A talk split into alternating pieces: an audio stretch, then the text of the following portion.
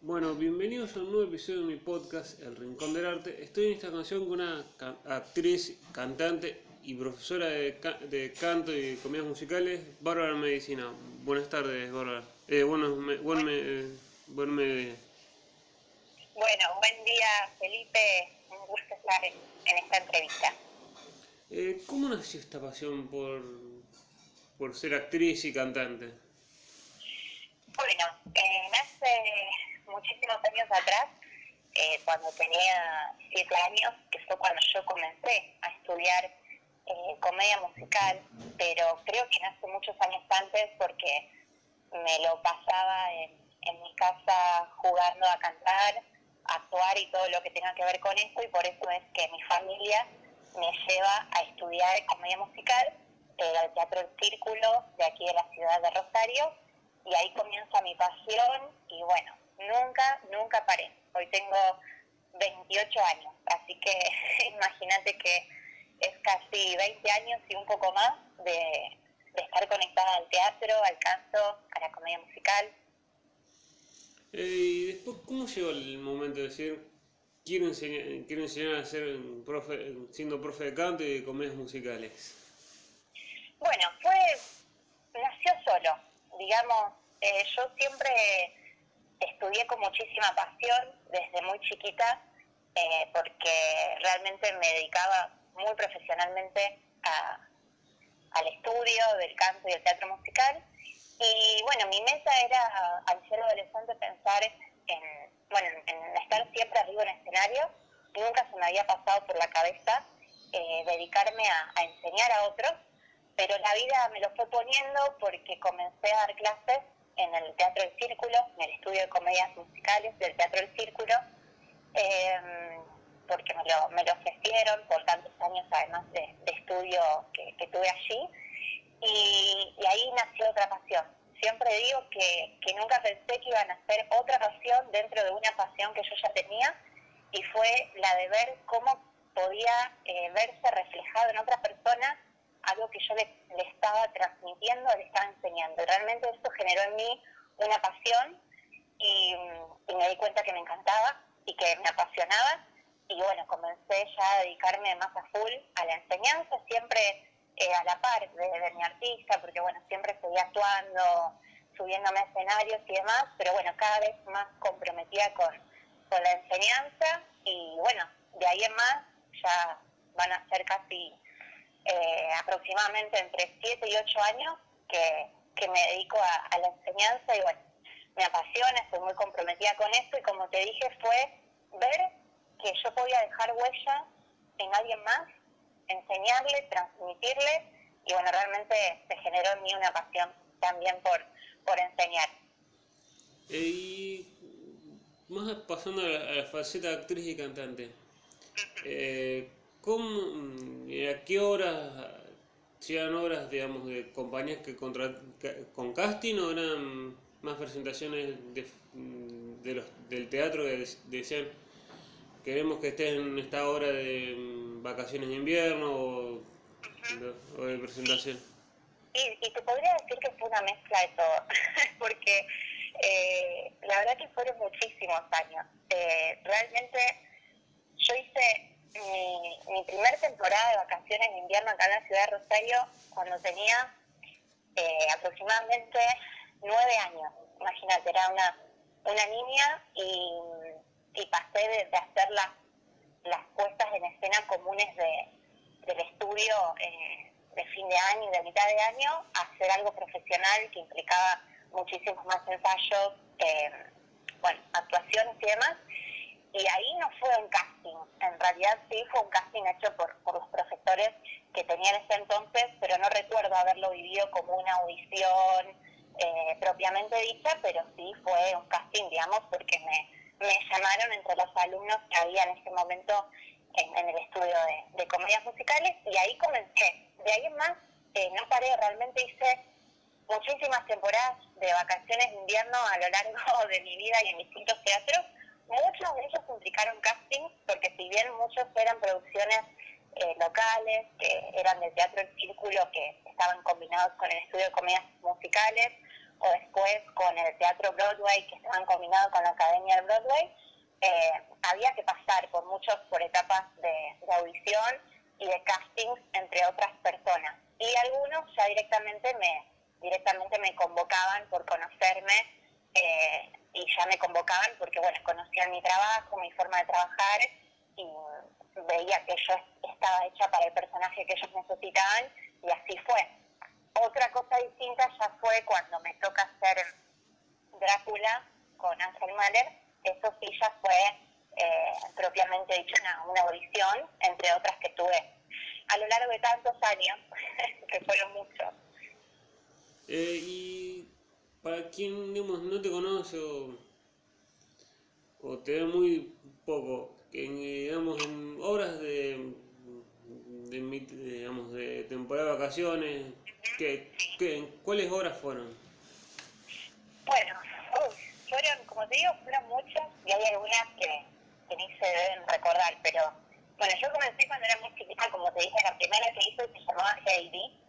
eh, bueno, que estuvo temporada de vacaciones de invierno de teatro círculo ya muy chiquitita.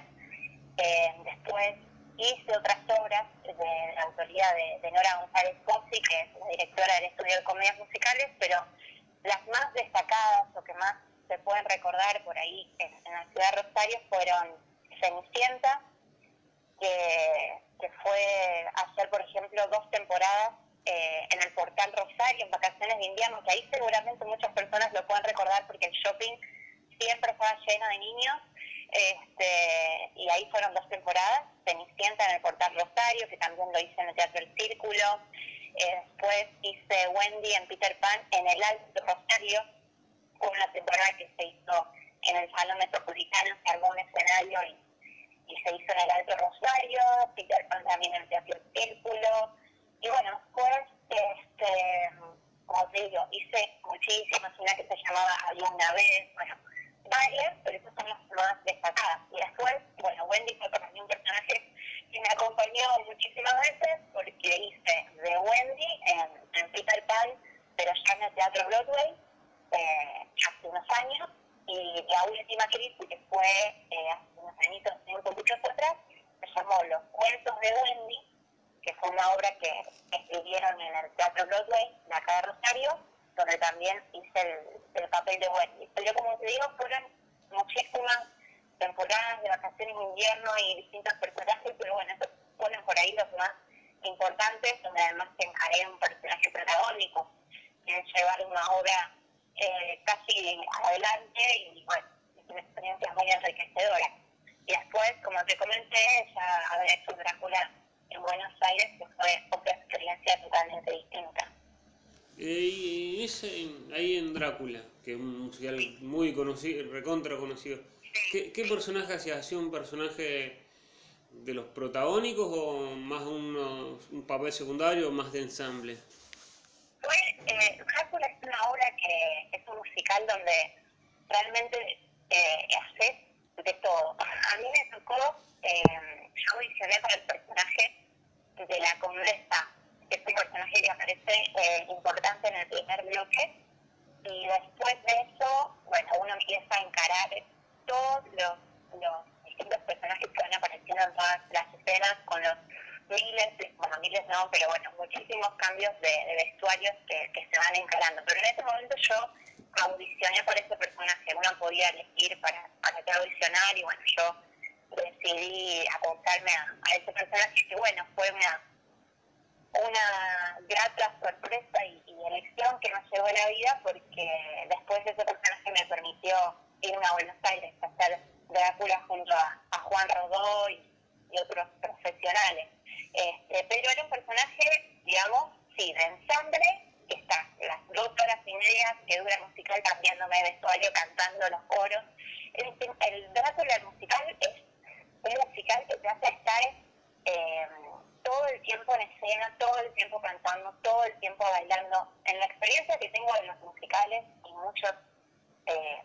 compañeros que han hecho Drácula, viven esa experiencia de que por más que no seas un protagonista,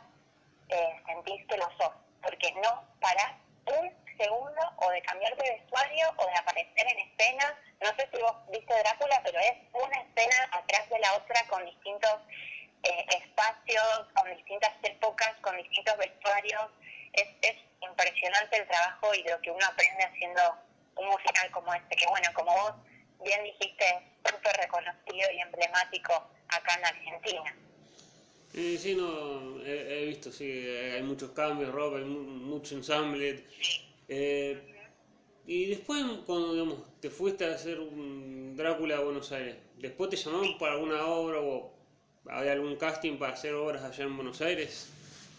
Mira, siempre, esa posibilidad siempre está presente. Cuando a uno ya se le abren las puertas, eh, esa posibilidad siempre está presente. Yo, de hecho, ya desde antes, desde más adolescente, tuve posibilidad de ir a audicionar a Buenos Aires. Eh, audicioné, por ejemplo, para el musical de La Novicia Rebelde, que para mí fue una, una grata experiencia ya de hecho audicionar.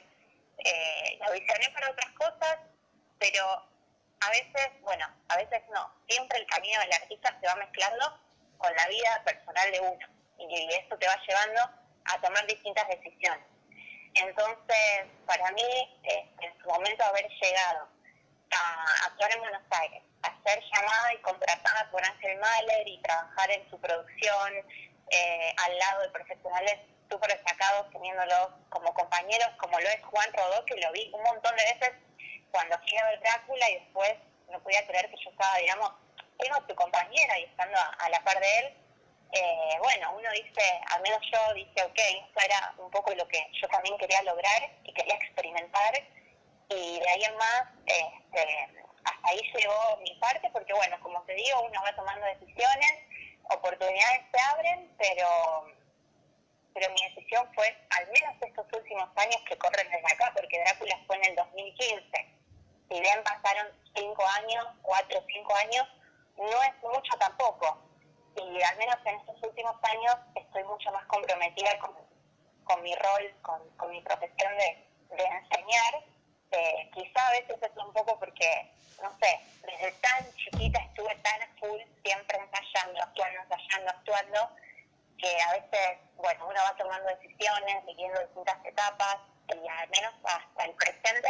estoy súper comprometida con mi artista porque siempre digo que uno nunca deja aprender y nunca tiene que dejar de aprender, y amo el escenario, y si se presenta algo lo puedo llegar a evaluar, eh, pero estoy súper comprometida con la enseñanza eh, a otros alumnos. Eh, con tus alumnos,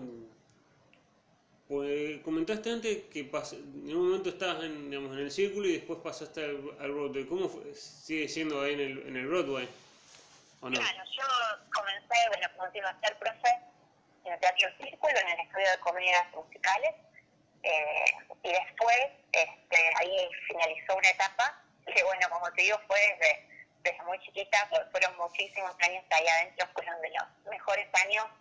de mi vida, para mí era mi, segunda casa, el teatro. Eh, y ahí, bueno, comencé otra etapa en, como bien dijiste vos, en el Teatro Broadway, eh, acá en Rosario, en la academia, donde, bueno, comencé siendo profe, después este, pasé también los últimos años a, coordinar todo el área de canto, el área de, de puesta en escena, y después este, estuve un tiempo, abrí una sociedad con una compañera, también para dar algunas clases grupales de, de canto y hacer algunos workshops, traer algunos profesionales, pero eso, bueno, duró aproximadamente un año y unos meses porque entre ese, ese despegarme también del, del teatro Broadway y comenzar a dedicarme a los alumnos de otra forma, finalicé y hasta ahora está presente eh, me estoy dedicando a los alumnos de forma individual. Me encanta entrenarlos de esa forma, eh, potenciarlos, ayudarlos. Eh, y bueno, me dedico por el momento eh, a clases individuales, porque a veces sí se presentan algunas clases locales, porque bueno, eso siempre está presente de alguna forma, pero, clases individuales y ayudarlos en, en su crecimiento. Porque además, si bien tengo alumnos de, de todo tipo, además de dar a los niños, adolescentes y adultos, tengo muchos alumnos que son súper apasionados y que están muy decididos a dedicarse a esto, entonces me encanta poder plasmar en ellos mi experiencia, ayudarlos, aconsejarlos, eh, estimularlos. Eh, entonces, bueno, estoy dedicada de cuerpo a, a enseñarles y apoyarlos en, en sus caminos a los alumnos que se me van presentando. Eh, ¿Y cómo fue mm, ese decisión de decir, no, eh, salir de- del Broadway y pasar a, con, digamos, con tu socia, a armar un, un- un estudio propio de, de, de canto? Ujú. Eh, ¿Cómo fue? Y bueno, la verdad es que lo, lo si para atrás, lo voy viendo todo como, como, como etapas que se van entremezclando y que se van cerrando sin que te des cuenta y que, y que te van abriendo otras cosas. Digamos, yo siempre, como, como bueno, bien comenté, había trabajado en, en dos escuelas de comedias musicales que eran el Círculo y la Academia de Broadway de una forma mucho más generalizada, porque eh, son muchísimos alumnos, muchos cursos, donde uno puede enseñar y, aprender muchísimo, pero bueno, había llegado un momento donde eh, te viene la idea por ahí de- del cambio, de probar otra cosa, de, de seguir expandiéndote, porque el arte es siempre expansión, es lo que yo le digo siempre a mis alumnos, es una carrera que no tiene techo, ya sea que, que te dediques al escenario, a ser actriz o cantante, o que te dediques a enseñar, porque uno nunca deja de aprender y de esa misma forma uno nunca deja de, de experimentar y de querer abrirse. Entonces, este, me llevó a querer buscar algo más específico, por eso cuando, cuando termino mi, etapa en el teatro, eh, comienzo, además de tener esa sociedad con, con mi compañera, a dar clases individuales. Entonces, a buscar algo más específico, como te decía antes, esta idea de, de poder transmitir de una forma más directa todo lo que uno sabe y poder acompañar mucho más de cerca a alguien que, que apunta a esto y, y que quiere crecer y que se quiere potenciar. Eh, por eso también eh, la idea surge de esa sociedad en, en hacer clases locales, pero mucho más eh, acotadas, es decir, con menos cantidad de alumnos por grupo para poder enseñar más individualmente y poder acompañar eh, de una forma, bueno, mucho más eh, específica, como dije antes, y profesional. Y después, eh, bueno, comunicándose, como te dije, con otros profesionales, que por ahí hicimos workshops, trayendo personas de, Buenos Aires, de otros propios, para, para hacer, bueno, un ida y vuelta de, conocimiento y que los alumnos puedan aprovechar esto. Y bueno, después, como te digo, dije, ok, me encanta esto de, de, estar ahí tan, tan cerca de un alumno y, y poder brindarme el 100%. Y bueno, en este momento estoy, estoy en, esta, en esta etapa, pero como te digo, el arte un camino de expansión constante eh, y es algo muy lindo ir atravesando con las distintas etapas que, que se te van presentando y, y a medida que uno va sintiendo hacer distintas cosas. Eh, ¿Y cómo se llama ese estudio? O se, o se llama ese, ese estudio donde con tu socia era- daba- daban clases o da- eh, para digamos alguien que te esté escuchando, esté escuchando este episodio, escucha este episodio y me convenció que quiero aprender canto y, y quisiera aprender con Bárbara Medicina o Jazmín Rivarola. Sí, eh, bueno, yo, como te digo, la, yo estuve en el estudio de comedias musicales, en el teatro, en el teatro, perdón, me trabé en el teatro este, Broadway, que son las escuelas de Rosario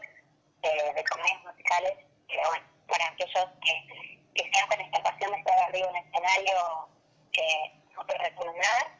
Y después este, tuve esa, esa sociedad que se llamaba Vocales, que sigue estar presente, pero con mi socia. Yo eh, la firmé con ella eh, y a partir del año pasado, es decir, del 2019, ya no formo parte porque me dedico bajo mi nombre eh, bueno, a entrenar a quien venga conmigo, ya sea en el canto, en el teatro musical, en, lo que necesite, en prepararse para una audición, en tener que grabar una canción, es decir, son múltiples cosas las que, las que hago y las que, las que ofrezco y, y con las que me comprometo para quien llegue conmigo, pero bueno, si el punto es cómo se pueden comunicar conmigo o, o si les interesa algo de, de, lo mío, simplemente se contactan bajo mi nombre que es eh, Bárbara Medicina, que estoy en Instagram o en Facebook, o también mi Instagram profesional que es Barbie con Y Medicina, Barbie Medicina. eh, que es mi nombre y como mis alumnos eh, me conocen. Eh, y más pasando un poco también a lo de actriz, en el pensamiento de actriz. ¿Cree que mucha gente, no solo a horas de teatro, más acá en la ciudad de Rosario, la gente no va a ver al artista rosarino y va a ver más a gente, a, a Fredo Mendoza, a la gente consagrada de otro lado? Mm. Bueno, es una, es una pregunta muy interesante porque, porque realmente eh, muchas, muchas veces me pasó ver esto que vos estás, que estás comentando. Pero bueno, tengo un, un poco de todo que, que podría decir respecto a esto. Eh, hay una realidad, a mi parecer, que es que, que bueno, Buenos Aires siempre fue el capital federal, fue el, punto más importante de- del teatro y de la comedia musical, porque muchos años atrás, y estoy hablando cuando yo era, era chiquita, por ejemplo, uno sabía que para ver un, un espectáculo de esos que vos veías en la tele o, o a una hora, tenías que viajar a Buenos Aires, no, no te quedaba otra opción por darte un ejemplo, y a eso estamos un poco acostumbrados, siempre a mirar a Buenos Aires, siempre la mirada a Buenos Aires, y obviamente tiene mucha antigüedad que Rosario en lo que tiene que ver con, con la comedia musical, con el teatro, con el arte, actores, actrices, etcétera. Entonces siempre estuvimos acostumbrados a poner la mirada ahí. Eh, dice que después fue cambiando la cosa, por ejemplo, un espectáculo de Kate Morena, como chiquitita, que yo era fanática cuando era chica, no te quedaba otra que ir a Buenos Aires. Y después con el tiempo, hoy por hoy, todos los artistas en su gira incluyen a Rosario, los programas de televisión todos incluyen en su gira a Rosario, es decir, hubo un cambio ya desde este aspecto. Diciendo esto, es una realidad que acá en Rosario, porque lo he vivido yo siendo parte de, de musicales, eh, y lo he vivido viendo a otros compañeros, viendo compañeros y amigos míos eh, que, que son rosarinos, que actuaron acá y que ahora están en, en Buenos Aires. Hay no talento, muchísimo talento, y hay puestos en escena eh, que se realizan acá en Rosario que son eh, completamente a la par que, que, que una obra que fue en Buenos Aires. Y, y es, es muy triste, como, como bien vos decís, porque a veces me ha pasado, bueno, con, con cosas que he hecho yo en, en- en los dos teatros que, que participé, que realmente venían personas de afuera, porque viste que siempre está la conexión con un productor de afuera, o que la viene a ver, o, o- algo de Buenos Aires, y decían, la verdad, ustedes no tienen nada que envidiarnos a nosotros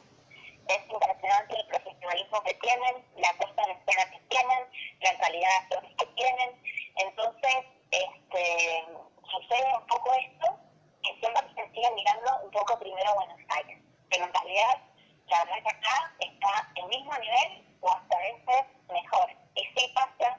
la, la, la respuesta a tu pregunta, es que sí se ve mucho, porque yo lo, lo he vivido estando tan en contacto con, con los distintos teatros, que por ejemplo vienen, que sé yo, por decirte, eh, musical de la princesa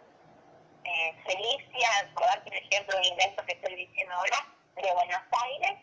y van todas las madres comprando a los entradas y todo, pero una producción de casa en Rosario y dicen, y no sé si será tan bueno, porque como es Rosarina, lamentablemente, aunque me duela en el, en el corazón, como quien dice, eh, sucede un poco eso, sucede bastante. Pero bueno, eh, así como hubo un cambio y en un momento yo creo que lo va a seguir habiendo, y, el espectáculo rosarino cada vez se va a ir posicionando mejor. Pero de verdad, que habiendo sido parte de, de muchas producciones rosarinas, todo Buenos Aires, cuando uno está en contacto con, personas que son de Buenos Aires, compañeros que hoy por hoy actúan allá, eh, todo estamos, estamos a la par. Y hasta veces mejor, eh, a diferencia de producciones que hay en Buenos Aires. Así que estamos iguales y bueno, ojalá el público rosarino eh, valore mucho más el trabajo de, de un artista rosarino, porque, porque lo merecemos, este, lo merecemos. Es así. Eh, y cuando, cuando tienen alumnos eh, y te dicen quiero probar una canción en inglés, vos los mirás como diciendo mejor profesional, mejorar tu inglés o decís la vamos a trabajar, de, ver cómo trabajar la canción o lo que quiera trabajar con algo en inglés? Ok. Eh, mira, por hoy es una realidad que estamos todos súper conectados y cada vez más conectados. Eh, no solo ahora, bueno, estamos hablando de Buenos Aires, ahora hay una conexión con el mundo. Eh, entonces, el, inglés casi está siendo el segundo idioma de todos, de la mayoría de los, de los que hacen arte y, y sobre todo los que hacen comedia musical, está, está muy conectado con, bueno, con las producciones que se realizan en, Nueva York. Entonces, la mayoría de los alumnos quieren cantar en inglés. La verdad, no, lo, no es un, freno, de hecho, es, importante estar preparado para todo. Eh, tengo varias cosas que respecto a esto, porque mm, no tiene que ser un freno. Es decir, los alumnos hoy por hoy, la mayoría quieren cantar en inglés, más allá de la comedia musical, eh, la cantidad de artistas que hay de habla, de habla inglesa es, muchísimo, entonces todos tenemos que estar cantando versiones. Por ejemplo, alumnas que son fanáticas de Ariana Grande, por ejemplo, después alumnos que les encanta la comedia musical. Entonces el inglés está siempre presente. Tengo alumnos que manejan el inglés perfectamente, entonces eso no es, no es un freno para, para trabajar el canto, más bien lo necesitan, porque tengo, por ejemplo, eh, una alumna que, bueno, que estudió en Nueva York y que ahora estuvo audicionando para, para estudiar en una escuela allá, entonces el trabajo con ella es mitad español, mitad inglés, porque lo necesita. Y, otros que no, no es que tienen esa, ¿cómo decirlo? Bueno, esa meta, pero estamos conectados todos con el inglés. Algo muy importante acá, que yo siempre transmito a mis alumnos y que lo he escuchado además de otros profesionales del canto o de personas que toman audición, y que es un mensaje que le puedo transmitir a personas que, que estudien acá en Rosario, en Buenos Aires. No nos tenemos que olvidar que vivimos en Argentina, por más que, tengamos la mirada puesta en los musicales de Nueva York, con los artistas eh, de habla inglesa, cuando uno tenga que audicionar a eso que tenga la meta puesta en decir quiero audicionar para estudiar en tal escuela de, de Estados Unidos, eh, la audición va a ser acá en Argentina. Y la audición va a ser en español. Ha hecho que sea una excepción, pero la audición va a ser en español. Entonces, lo que aconsejan muchísimos profesionales y lo que yo le digo también a mis alumnos siempre es, a ver, hace mucho que no hacemos una canción en español, por ejemplo. Entonces les digo, acordate que acá vas a audicionar en español y que acá hay que cantar en español porque el público habla español y también esas personas que se dedican a ser cantantes, que quieren cantar en bares y demás, yo les digo, hay que ponerse en el lugar del público. El artista siempre se debe al público y necesitamos del público para crecer y para poder posicionarnos en un escenario. Y el público, la mayoría, obviamente, habla español, no somos un país bilingüe. Y lamentablemente el público va a disfrutar mucho más y se va a conectar mucho más, la mayor eh, cantidad de veces, escuchando una canción en español que en inglés. A eso que uno diga, yo sé que estoy haciendo un show en inglés y las personas que van eh, les encanta el artista que le voy a hacer un tributo, o saben que yo canto en inglés, o sea, el arte son infinitas posibilidades. Por eso yo ni les quito ni les niego la posibilidad de aprender inglés, porque hoy por hoy hay que adaptarnos a todo. Pero sí es necesario darnos cuenta que estamos en Argentina y que producciones que podamos ser parte, ya sea en Rosario o Buenos Aires, van a ser en español. Y a veces cambia mucho el cantar en español que el cantar en inglés. Así que bueno, hay que ir trabajando las dos cosas a la par. Mm, en, la, en respuesta recién dijiste eh, hay que eh, hay que acostumbrarse, también hay que acomodar las cosas a la realidad. ¿Cómo fue dar clases, si es que dabas clases en forma virtual o mm, durante esta pandemia? Bueno, qué, qué buena pregunta porque es algo que lo estoy viviendo totalmente ahora en este momento. Eh, bueno, es una experiencia muy distinta. Hay, hay muchas cosas a tener en cuenta. En realidad, esto de las clases virtuales ya viene siendo un poco conocido, pasa que no es conocido para todos. Hay muchos profes que, que que dan clases de forma virtual y eso es algo muy bueno porque uno puede acceder a, sus conocimientos a través de una clase online. Por ejemplo, hay profesoras que, que por hoy residen en Miami que, pueden conectar con uno a través de una clase online. Este, profesores, o sea, conozco justamente por eso una, una profesional que, que, que da sus clases, que ella residía en Miami unos años estuvo muchos años ahí, entonces hizo alumnos de todo el mundo, de, de, Estados Unidos, de, de Europa, hasta de Costa Rica, de Centroamérica, de Argentina, que de hecho, bueno, en su momento fue hasta profesora de Sebastián Yatra, uno de sus comienzos, este, y hoy por hoy volvió a recibir acá a la Argentina, porque bueno, ya la Argentina, y sigue enseñando a sus alumnos, pero que es algo, en un punto maravilloso que suceda y que la tecnología nos permita esto y así como ella, muchos otros profesionales. Eh, en este momento siendo conocidos por todos. La Home eh, es una experiencia completamente distinta que se puede hacer, se puede hacer, por suerte se puede ver el, proceso, se puede seguir creciendo, aprendiendo y, y, el profesional que está del otro lado llega a uno y uno llega a ese alumno que está del otro lado. Se pierde un poco el contacto, que, entre los artistas eh, tenemos tanta sensibilidad, eh, el contacto humano es otra cosa, ¿no? se puede comparar con lo online, como así también algunas cosas respecto a, bueno, algunas cosas de, definidas del canto como la musculatura, cosas que uno como profe eh, tiene que estar al pendiente, pero bueno, de alguna forma u otra uno le va indicando al alumno, se va dando cuenta y, por ahí toma un poquito más de tiempo porque uno no puede ir directamente y y masajearle el cuello o, tocarle algún músculo que esté interfiriendo en su voz. Este, pero, pero bueno, la verdad que, gracias a Dios es un positivo y, y, lo que más importa es que se puede llevar adelante y que nos permite estar, estar conectados eh, con nuestra pasión, con nuestro aprendizaje, que no se frena y que uno, y uno puede continuar. Pero bueno, si me que elegir, obviamente me encanta el contacto, el contacto físico,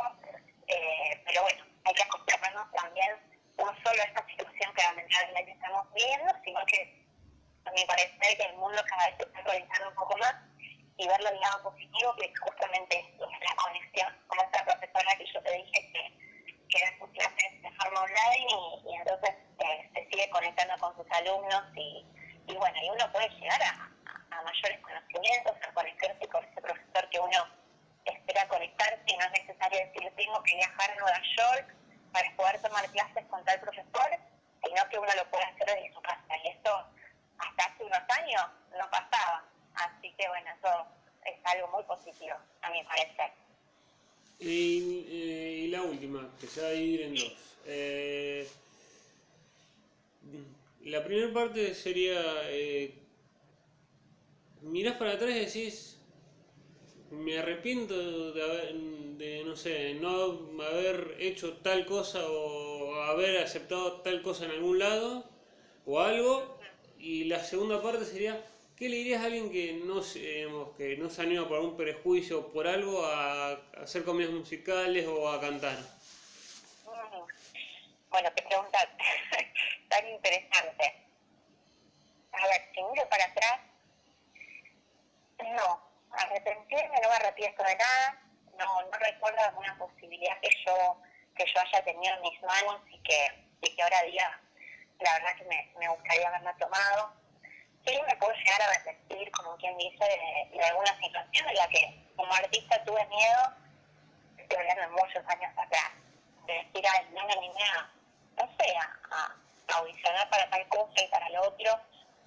y, y por ahí un poco uno dice, wow, que hubiera sido así, pero en realidad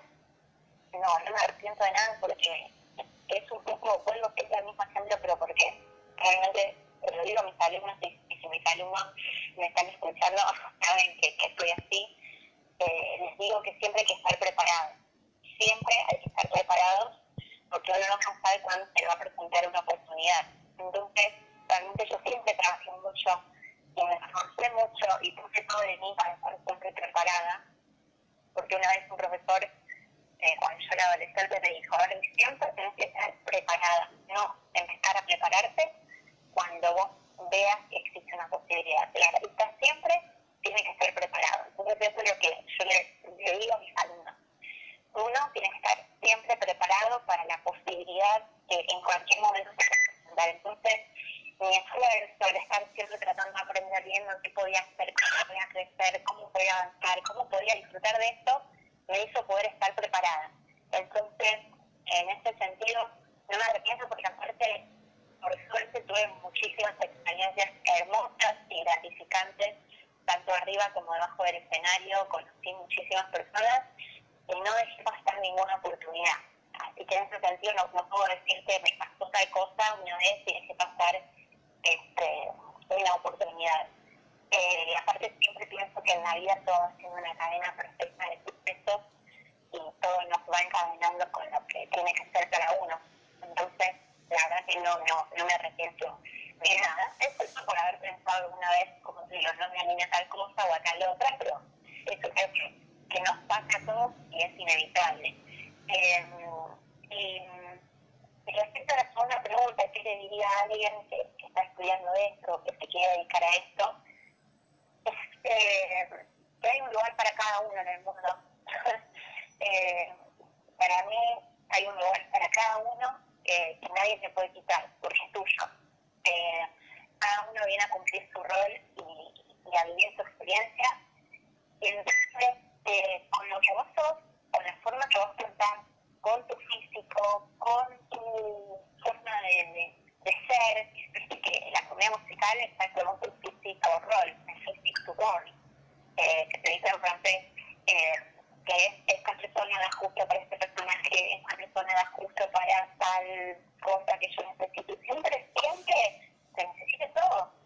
en el, en el ámbito del arte. En, en una comedia musical, en un show, en una producción, en una publicidad, en, una canción, necesitan tu voz, necesitan tu color de voz. Eh, entonces, yo les diría que no se frenen, porque de verdad, se ponen a mirar, eh, les diría, mira, en YouTube, fíjate la cantidad de musicales que hay y la cantidad de diversidad de las personas que hay que actúan en los musicales, eh, como te dije, eh, por tu físico, por tu tipo de voz, por tu color de voz, por tu forma de ser, fíjate las publicidades, fíjate las novelas, fíjate las películas, fíjate la cantidad de cantantes distintos que hay y que cada uno tiene